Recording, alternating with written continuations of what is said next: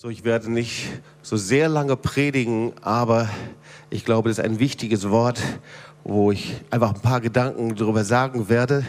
Äh, und dieses Wort steht in Johannes 6, 68, 69. Günther und Ursel kennen dieses Wort sehr gut, denn vor 50 Jahren war das ihr Trautext. Das war ihr Wort, das sie hatten und sie wussten gar nicht, welches Wort das eigentlich war und welche Bedeutung das hatte. Johannes 6, 68, 69, da fragte Jesus die Zwölf, werdet ihr auch weggehen? Simon Petrus antwortete, Herr, zu wem sollten wir gehen? Nur du hast Worte, die ewiges Leben schenken. Wir glauben und haben erkannt, dass du der Sohn Gottes bist so Martin unterschreibt, der Heilige bist. Aber eigentlich heißt es, der Sohn Gottes bist. So, ich erzählte gestern Abend von einem Gespräch, das ich gestern Nachmittag mit einem Gesprächs, mit einem Geschäftsmann hatte. Und er leitet unter anderem ein Logistik- und Transportunternehmen. Und so schon nach den ersten fünf Minuten fing er an, zu erzählen und ich war völlig erstaunt, sehr persönliche Dinge zu erzählen. Da sagte Jobst, du weißt nicht, ich bin eigentlich adoptiert. Als kleines Kind wurde ich adoptiert. Und ich bin in einer Pflegefamilie groß geworden und hatte es dort sehr gut. Und ich wurde immer wieder von meiner Pflegemutter gefragt, möchtest du deine eigentliche Mutter nicht kennenlernen? Und ich sagte, nee, ich möchte sie nicht kennenlernen. So erzählte mir. Wenn diese Mutter mich weggegeben hat, meine leibliche Mutter, warum soll ich sie kennenlernen? Und er wollte überhaupt nicht wissen, woher er kam. Und so ging das bis zum 30. Geburtstag. Am 30. Geburtstag fragte ihre Pflegermutter sie wieder, ihn wieder, möchtest du nicht deine Mutter kennenlernen? Und, und er sagte, nein, ich möchte meine leibliche Mutter nicht kennenlernen. Sie sagte, aber weißt du, nach 30 Jahren werden die Akten geschreddert. Es kann sein, dass du nicht mehr weißt, woher du kommst. Er sagte, nein, ich möchte das nicht. Und dann in den nächsten Jahren fand er Jesus, begegnete Jesus und er wurde zu einem Mann, der sehr stark im äh, Geschäftsbereich arbeitete, als sehr lebendiger Christ. Er ähm, arbeitete in Israel und lernte dort einen Mann kennen. Und dieser Mann, der sagte zu ihm, wenn du weiter erfolgreich sein möchtest, dann ist es wichtig, dass du dich um diese Stelle, die da, diese wunde Stelle in deinem Leben, dass du dich darum kümmerst. Da ist etwas Wundes. Und du solltest wirklich nachfragen, wo, wer deine Mutter ist, wer deine Familie ist, dass du versuchst, einfach dahinter zu kommen. Und dieser Mann, mit dem ich sprach, er sagte, ich kann das nicht. Ich konnte es nicht. Und so wurde ihm von diesem Pastor angeboten und sagte, wenn du es nicht kannst, ich werde es für dich tun. Darf ich das machen? Er sagte, ja. Und dann nach einiger Zeit trafen sie sich wieder und sie trafen sich in Israel und dieser Pastor sagte, du, ich habe alles über deine Familie herausgefunden. Und er ging mit diesem Geschäftsmann auf, die, auf den Parkplatz und er zog eine Linie äh, mit einem Stück Kreide und er sagte, pass auf, heute Nachmittag ist etwas Entscheidendes. Du kannst hinter dieser Linie, kannst du stehen bleiben und es wird alles so bleiben, wie es ist. Oder aber du kannst über diese Linie drüber gehen und dich entscheiden, dass du von deiner Familie hörst und dein ganzes Leben wird sich verändern. Und während gestern Nachmittag der Geschäftsmann erzählte, rollten ihm die Tränen runter. Er sagte, ich bin über diese Linie drüber gegangen und ich sagte, ich wollte wissen, wer meine Familie ist. Und der Pastor sagte, weißt du, ich habe deine Familie wiedergefunden an einem Ort, der heißt Jitomir. Jitomir liegt in der Ukraine, war vorher polnisch.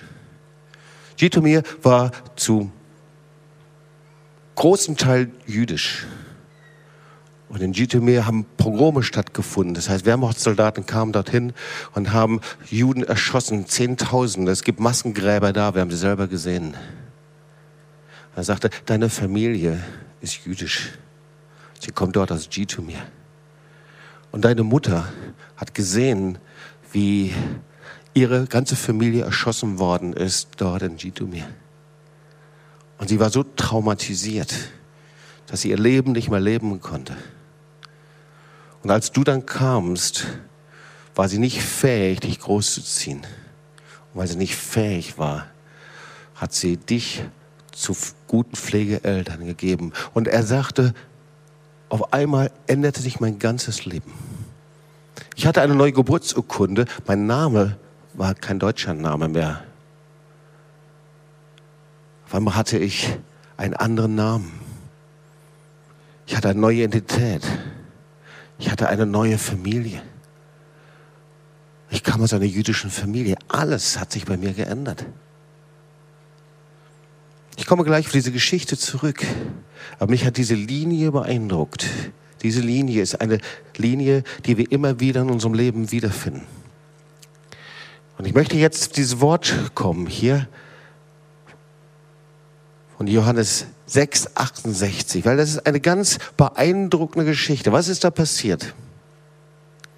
Wir sehen im sechsten Kapitel des Johannesevangeliums, da hatten die Jünger Wunder erlebt.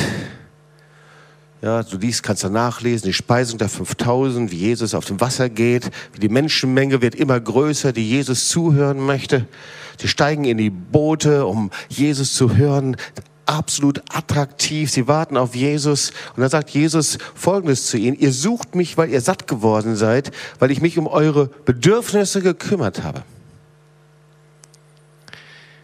Und bevor wir uns diese Verse anschauen, die so wichtig sind, nicht nur für Günther und Ursula, sondern für jeden von uns, müssen wir zuerst etwas feststellen. Es gibt einen Unterschied zwischen einem christlichen Glauben, der nach außen hin christlich ist, aber nichts verändert und einen rettenden Glauben, der in das ewige Leben führt. Davon spricht Jesus. Es gibt einen Unterschied zwischen christlicher Religion, die sich um die täglichen Bedürfnisse kümmert, die braucht Gott immer dann, wenn es nicht funktioniert. Die fängt an zu beten, immer dann, wenn es irgendwie nicht weitergeht. Und es gibt den rettenden Glauben, sagt das Wort Gottes, der führt in das ewige Leben. Das ist der Glaube an Jesus, der der Sohn des lebendigen Gottes ist. Es gibt christliche Tradition, es gibt christliche Prägung, es gibt christliche Dinge, die man weiß irgendwie aber der führt mich nicht zum ewigen Leben. Und es gibt den rettenden Glauben, der mich geradewegs zum lebendigen Gott führt.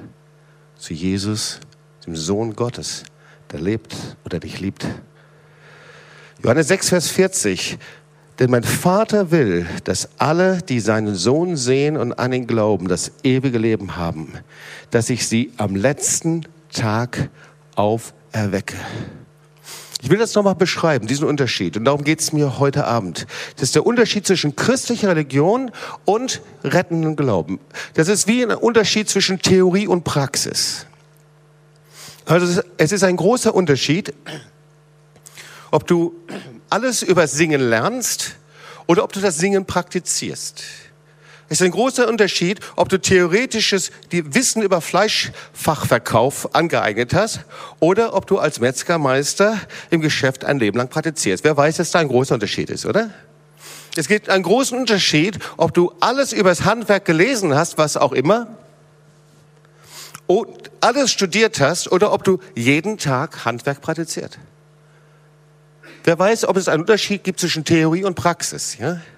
Es ist ein Unterschied, ob du die besten Bücher liest über Fußball oder über Jagen oder Fischen oder irgendetwas oder ob du etwas praktizierst.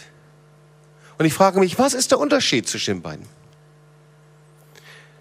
Der Unterschied liegt im Ergebnis. Weil schau, wenn jemand nur theoretisches Wissen angehäuft hat, ob das als Fleischverkäufer ist, Handwerker, Lehrer, Jäger, Fischer, Theologe, wenn ich nur theoretisches Wissen angehäuft habe, dann gibt es keine Ergebnisse. Dann gibt es keine Resultate. Da gibt es kein Einkommen, da gibt es keinen Umsatz, da gibt es, die Bibel spricht, es gibt keine Frucht. Das ist eigentlich sehr logisch. Und wie viel mehr ist das eigentlich bei Gott? Das heißt, wenn wir christliche Theoretiker sind, die vielleicht alles wissen, alle Bücher gelesen haben, Wir besuchen vielleicht sogar Gottesdienste. Wir sind vielleicht christlich geprägt, erzogen. Gibt es, wenn wir nur Theoretiker sind, kein Ergebnis. Es ist keine Frucht. Die Bibel spricht, es ist kein Lohn. Das Kennzeichen von Theoretikern, von Menschen, die irgendwie christlich vielleicht einiges wissen, aber nicht praktisch werden, sagt die Bibel, die Kennzeichen sind Menschen, die mit täglichen Sorgen immer wieder neu Hunger haben. Ihr Leben ist ohne Sinn, so wie Ursel erzählt hat. Und deswegen sagt Jesus Folgendes. Das ewige Leben ist nichts für Theoretiker des christlichen Glaubens. Das ewige Leben ist nicht einfach nur für Zuschauer. Das ewige Leben ist nicht einfach nur für Leute, die beobachten, die irgendwo sitzen und zuschauen einfach. Das ewige Leben ist nicht für Halbherzige, sondern die Bibel ist ganz klipp und klar. Das ewige Leben ist für die, die Jesus als Herrn und Erlöser nachfolgen. Und da habe ich eine tolle Geschichte erlesen, die will ich vorlesen, okay? Also, ganz einfach. Ein Angler saß am Teich. Gibt es hier Angler zufälligerweise? Gibt es hier begeisterte Angler irgendwo? Macht nichts. Ein Angler saß am Teich und hielt die Rute und wartete darauf, dass ein Fisch anbiss.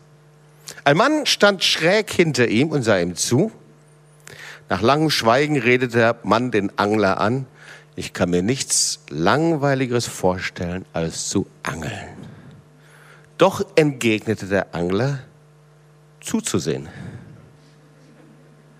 Es gibt eine Unmenge an Menschen, die es mit dem Glauben an den dreieinigen Gott machen wie jener Mann. Dabei stehen, ein bisschen gucken und dann urteilen. Man soll sich nicht wundern, dass das Urteil lautet, nichts für mich. Ich kann nichts Langweiligeres entdenken. Aber wer Zuschauer bleibt, wird immer vor Fragen stehen, die er nicht versteht. Denn Gottes Wort ist keine theoretische Wahrheit. Du kannst das Wort Gottes nur begreifen, indem du es praktizierst. Sag das doch mal zu deinem Nachbarn. Du kannst das Wort Gottes nur begreifen, wenn du es praktizierst. So, also der Unterschied zwischen christlicher Religion und Theorie und der Unterschied zwischen diese christlichen Theoretikern, christliche Religion und dem praktizierten, rettenden Glauben, der ins Leben, der ins ewige Leben führt. Was ist der Unterschied? Der Unterschied ist, jemand, der in einer christlichen Religion lebt, einfach nur bleibt Zuschauer. Bleibt ohne Ergebnisse. Du guckst dein Leben an und sagst, weswegen habe ich eigentlich gelebt? So wie Urso erzählte mit 43, 44 Jahren. Das kann es nicht sein. Von Anfang bis Ende ein Leben führen. Was kommt dann zuletzt? Und wir sehen auch, dass eine Folge von christlicher Religion, von religiöser Prägung, ohne dass es praktisch wird, ist, dass Menschen ihre eigenen Wege gehen. Und genauso war es hier mit den Menschenmengen, die Jesus suchten. Das kannst du nachlesen, Johannes 6. Die Menschen suchten Jesus, aber dann ärgerten sie sich an Jesus. Sie nahmen Anstoß.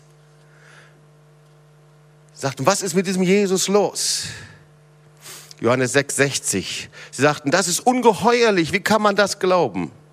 Jesus wusste, dass seine Jünger sich über seine Worte aufregten. Deshalb sagte er zu ihnen, nehmt ihr daran Anstoß?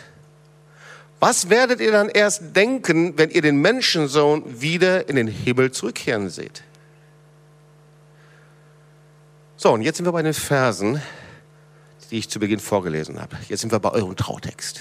Ich weiß nicht, ob euer Pastor euch das damals so ausführlich erklärt hat. Weil eigentlich dieser Trautext ist eigentlich ein Unding. Dieser Text ist ein absoluter Unding, weil es ist eine Krisensituation, absolut schwierige Situation. Die Menschen sind enttäuscht und die gehen von Jesus weg. Sie sind mit seiner Theologie nicht einverstanden. Und die Menschen, die weggegangen sind, die Hunderte und Tausende, die die Wunder sehen wollten und jetzt enttäuscht waren von der Theologie Jesu, weil er sagte, ich bin der Sohn des lebendigen Gottes und weil er sie, ihnen sagte, ihr könnt nicht nur einfach religiöse, christliche Theoretiker bleiben, sondern ihr müsst praktisch werden. Sie sind gegangen und man hat von den Menschen nie wieder was gehört. So ist das eben, wenn man ein Zuschauer ist nur. So ist es, wenn man eben so wie bei dem Angler dabei steht und beurteilt, seine Meinung hat, kritisiert, aber selber nicht praktiziert. Und eigentlich ist es tragisch. Sie haben den entscheidendsten Moment ihres Lebens verpasst. Johannes 6, 68, da fragt Jesus die Zwölf, wollt ihr auch weggehen? Und Simon, Petrus antwortete, Herr, zu wem sollen wir gehen? Nur du hast Worte, die ewiges Leben schenken. Wir glauben und haben erkannt, dass du der Sohn Gottes bist. Also stell dir es mal vor. Jesus schaute die Zwölf an und stellte ihnen die wichtigste Frage ihres Lebens. Und diese Frage war so wie diese Entscheidung des Geschäftsmanns, diese Linie. Wo wirst du stehen? Wirst du stehen bleiben da, wo du bist und dein Leben wird so bleiben, wie es bis jetzt ist? Oder wirst du über diese Linie gehen und dein ganzes Leben wird sich verändern, völlig verändern. Ich werde, sagt Jesus, euer Leben neu machen. Wisst ihr, es gibt Entscheidungen, die kann man nicht aufschieben die kann man nicht vertagen. Und so eine Entscheidung war hier bei den Jüngern. Es gibt immer wieder solche Entscheidungen in unserem Leben. Es gibt Entscheidungen, die haben Ewigkeitswert. Sie reichen, so kannst du es hier nachlesen im Johannesevangelium, es gibt Entscheidungen, die reichen bis in das ewige Leben hinein. Und es ist die Frage, ob du ein Theoretiker bist mit deinen eigenen Einsichten und Erfahrungen und du bleibst an dieser Linie stehen mit deinen Einsichten, mit deinen Erfahrungen, mit deinen Erkenntnissen. Oder ob du diese Linie überschreitest und für dich und dich für diesen rettenden Glauben an Jesus Christus entscheidest. Und du sagst, ich gehe über diese Linie. Ich möchte diesen Jesus, von dem Günther und Urse erzählt haben, der sie so viele Jahre getragen, geheilt, wiederhergestellt hat. Diesen Jesus möchte ich kennenlernen. Ich möchte ihm nachfolgen. Es gibt manchmal diese Entscheidungen. Das war diese Entscheidung der Jünger hier. Wo wirst du stehen? Was wirst du machen? Bleibe ich vor dieser Linie stehen? Lebe so weiter wie bisher oder gehe darüber? Das war die Frage, die euer Leben verändert hat. Eigentlich interessant, dass das über eure Hochzeit steht. Ich habe das Zeugnis von Günther gehört und von Ursel. Wem wirst du nachfolgen? Irgendjemandem folgen wir nach. Wohin werdet ihr gehen? Werdet ihr eigene Wege gehen? Werdet ihr Zuschauer sein? Oder Gottes Wege und Nachfolger Jesu? Wer wird der Herr und Meister sein? Ich selbst mein Leben lang und am Ende meines Lebens festzustellen, ich bin falsche Wege gegangen und ich weiß nicht, wie ich vom Tod ins ewige Leben kommen werde? Und wird es der lebendige Gott sein, der Herr und dein Meister, der vor dir hergeht? Der rettende Glaube an Jesus Christus. Ich weiß noch, Günther, wie du irgendwann mal gesagt hast, ohne Jesus, und Ursel, du sagtest es genauso, ohne Jesus, ohne diesen rettenden Glauben an Jesus, hätte ich Ehe, Familie, Geschäft, hätte ich alles verloren. Mit ihm haben wir alles gewonnen. Es ist interessant. Es gibt Menschen, die sehen immer nur den Schatten in ihrem Leben, immer nur das Negative. Und Jesus sagt, dass er das Licht ist. Hast du schon mal drüber nachgedacht, wenn so richtig ein Sonnentag ist und die Sonne scheint und du hast der Sonne deinen Rücken zugewandt, dann siehst du den Schatten direkt vor dir. Und so sind viele Menschen. Sie haben Jesus den Rücken zugewandt und deswegen sehen die die ganzen Schattenseiten ihres Lebens. Aber sobald du dich umdrehst und die Sonne anschaust, Jesus anschaust, verändert sich dein Schatten. Der Schatten liegt hinter dir. Du schaust auf Jesus. Und sobald du dich ihm zuwendest, liegt der Schatten hinter dir, liegt die Vergangenheit hinter dir. Es gibt eine Entscheidung, die unser Leben verwandelt. Wohin werde ich schauen?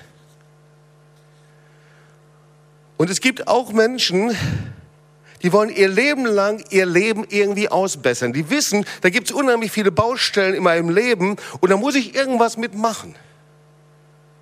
Und jedes Mal Silvester nehme ich mir etwas Neues vor. Ich versuche immer das Beste. Ich versuche vielleicht auch Hilfe, um mir helfen zu lassen.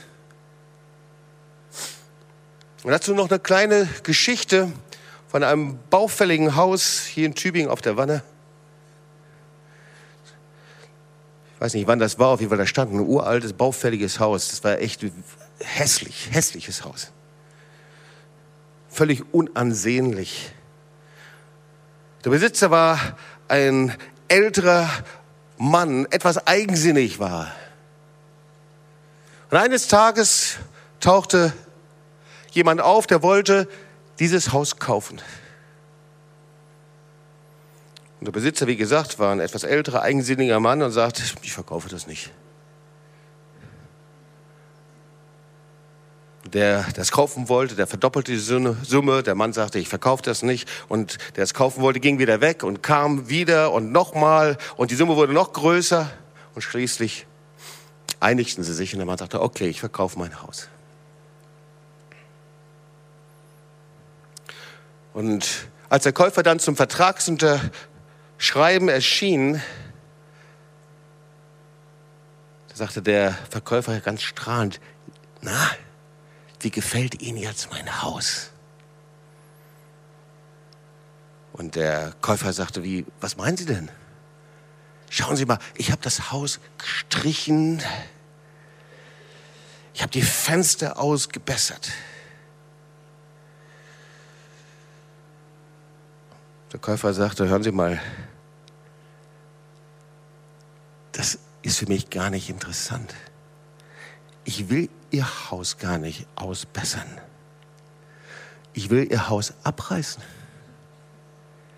Ich will ihr ein neues, großes Haus bauen mit hellen und großen Fenstern, mit Stockwerken. Hier, was, hier wird was ganz Neues entstehen. Und schau mal, das ist ein weiteres Kennzeichen von Religion. Wir wollen was ausbessern. Das ist das Kennzeichen von christlichen Theoretikern, von Menschen, die irgendwie etwas wissen über christlichen Glauben und sich irgendwas zurechtbauen. Wir wollen unser eigenes altes Leben ausbessern. Und das ist ganz schön anstrengend. Das ist verbunden mit unheimlich vielen Enttäuschungen. Und das funktioniert nicht. Und sobald unser Leben ausgebessert ist und wir versucht haben, irgendwas auszubessern, zu kitten in unserer Ehe, in unserer Beziehung, irgendwas auszubessern und zu verbessern, da fällt es am anderen Ende wieder zusammen, oder? Und das ist der Unterschied. Wir versuchen unsere Frömmigkeitshäuser irgendwie aufzubessern. Das ist der Unterschied zwischen christlicher Religion und dem rettenden Glauben die Nachfolge Jesu, die ins ewige Leben führt. Der Unterschied ist, dass du an einen Punkt kommst, dass du sagst, ich gebe auf. Ich schaffe das nicht mehr. Ich erkenne, dass ich mein altes Leben nicht selber verbessern kann. Und ich richte meinen Fokus nicht mehr auf das, was ich alles tun könnte und sollte und meine Anstrengung, sondern ich gebe auf. Ich glaube dem Wort Gottes. Das ist diese Entscheidung. Ich sage, Herr, ich glaube deinem Wort. Nicht mehr meinem Wort, anderen Worten. Und das lesen wir hier. Petrus sagt zu Jesus, du hast Worte des ewigen Lebens. Und du siehst durch das Wort Gottes dein ein ganzes altes Ich Dein ganzes altes Leben, du kannst es nicht verbessern und ausbessern. Bevor du ihm nicht das ganze Haus deines Lebens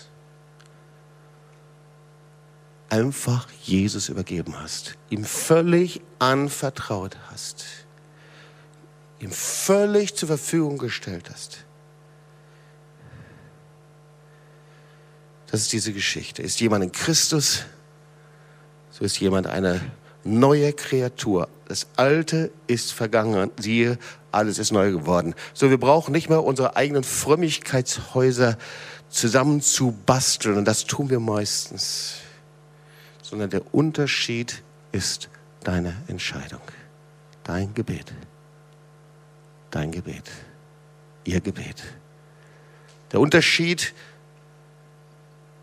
der dich vom Zuschauer macht, ohne Ergebnis, ohne Frucht, Resultat, ohne ein Leben, das ins ewige Leben reicht. Der Unterschied ist, dass du zu jemandem wirst, der praktiziert, der das Wort hört und tut, der den Glauben ergreift. Ich sage ja, ich will zum Nachfolger Jesu werden. So, ihr Lieben, es gibt Entscheidungen und damit komme ich auch schon zum Ende. Die kann man aufschieben und vertagen. Aber hier bei den Jüngern, da ging es um eine Entscheidung, die konnte man nicht vertagen, die konnte man nicht aufschieben. Das ist so eine Entscheidung, wenn man merkt, Gott tritt in mein Leben ist meistens eine sehr nüchterne Sache. Es ist die Entscheidung, Jesus Christus zu vertrauen, als Herrn oder Löser, ihn anzunehmen.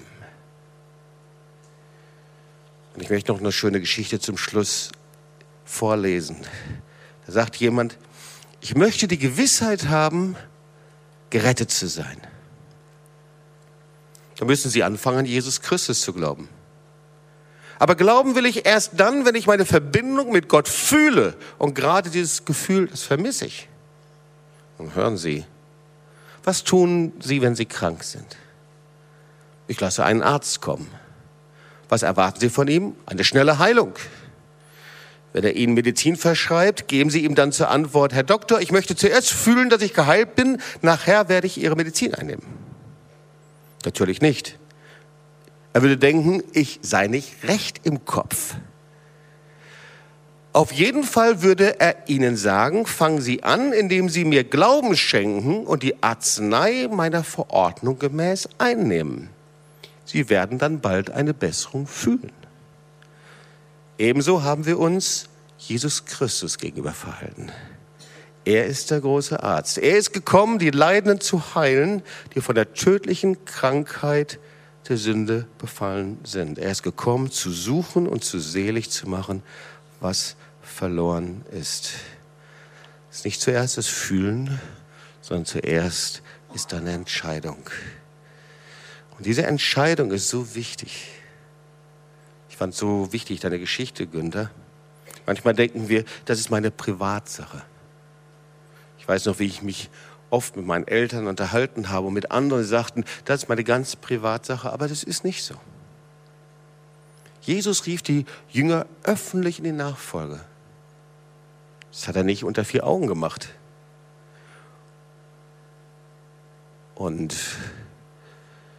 in der Apostelgeschichte lesen wir nach Pfingsten predigt Petrus und die Menschen kommen öffentlich zum Glauben. Und Jesus sagt, wer sich meiner schämt oder meine Worte schämt, dessen wird sich der Menschensohn schämen, wenn er wiederkommt.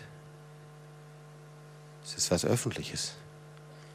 Es ist die Entscheidung für den lebendigen Gott. Und ich frage mich, ob wir heute nicht, vielleicht einige und manche an dieser Linie stehen und sagen, wie werde ich weiterleben? Werde ich so bleiben? Wird alles so bleiben? Dann werde ich diese Linie nicht überschreiten. Oder aber diese Linie, dass ich sage, Jesus, ich spüre nichts, vielleicht fühle ich nichts, aber ich investiere diesen Schritt des Glaubens. Ich setze mein Vertrauen auf dich als Herrn und Erlöser und will dir nachfolgen und auf dein Wort hören. Diese Entscheidung verändert dein Leben. Komm, lass uns aufstehen und wollen zusammen beten.